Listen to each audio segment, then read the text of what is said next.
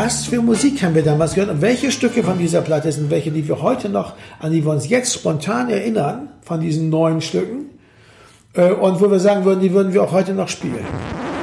Ja, der hat uns richtig angenommen. Der hat ja. uns mal gesagt, spielt das mal. Wir haben gedacht, gut, wir spielen ihm das mal vor. Oder dann sagt er, nee, spielt noch mal, spielt noch mal, spielt noch mal, spielt doch mal so, spielt doch mal da. Puh, dass wir schon die Augen verdreht haben. Ja, wir haben vor allen Dingen, er meinte immer, wir, you're rushing. Also wir sind, wir, wir, wir, ähm, wir spielen, wir werden schneller beim Spielen. Was sicher auch stimmt. Wir waren ja sehr uptight irgendwie so. Ja, ist, ist ja heute noch so, ja. wenn du dir die heute werde ich langsamer.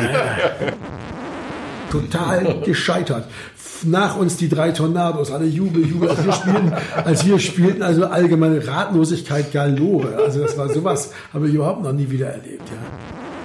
Jedenfalls fragt er, ob ich äh, äh, mal spielen will mit einer Band, mit der er gerade spielt. Und du kamst am selben Tag ja, wie ich genau. hinzu und du hattest ja. leider deine Trompete vergessen. Ich hatte meine Trompete vergessen. Ich weiß gar nicht warum. Ich wurde eingeladen als Trompeter da mitzuspielen. Ich habe meine Trompete vergessen gar nicht die erste, die erste Welle der neuen deutschen Welle, äh, äh, die jetzt nicht so wahnsinnig reich wurden, auch nicht, nicht so schlageresk waren, sondern so, so ein Kunstding damit drin hatten, so eine Art Ding. Das sind ja, ist ja diese Welt der, der Kunststudenten, die Musik machen eigentlich in Düsseldorf immer gewesen. Also so, also Kraftwerk, aber eben auch Attatak, Dasen, Wasm, ja. äh, diese ganzen Leute, auch ähm, ähm, hier ähm, Propaganda und so, eigentlich Leute, die aus so einer ästhetischen Sicht heraus machen, so wie auch die Talking Heads.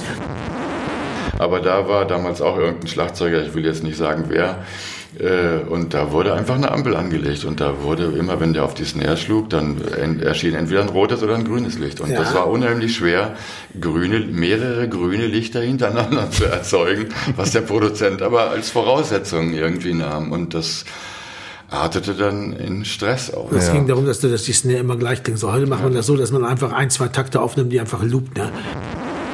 Da kommt jetzt ein Instrument mehr, ist dann weniger Platz für einen selber. Ne? Also das ist ja auch so. Wenn ja, aber das ist, ist natürlich ne? ein Ausdruck auch für große Unsicherheit, was eigenen Status angeht, was eigenes Können, Umgang auch mit Musik überhaupt. Ne? Also ähm, und äh, das Angstbesetzte war ja auch immer so ein Bestandteil.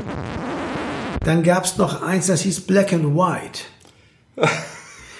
Black and White hat ein von äh, äh, acht auf sechs Zyklen verkürztes Intro, weil Uwe Bauer mitten in der Nacht nochmal reinhören wollte und beim Einlegen des Bandes das leider zerrissen hat. Das hat, war, war nicht richtig festgemacht, dann ist es, hat sich das so festgespult und dann ist es gerissen. Und zwar nach anderthalb Takten oder so, sodass wir also dann so ein etwas unrundes Intro dann hatten, weil wir haben es dann einfach da abgeschnitten und dann war das halt ein bisschen kürzer.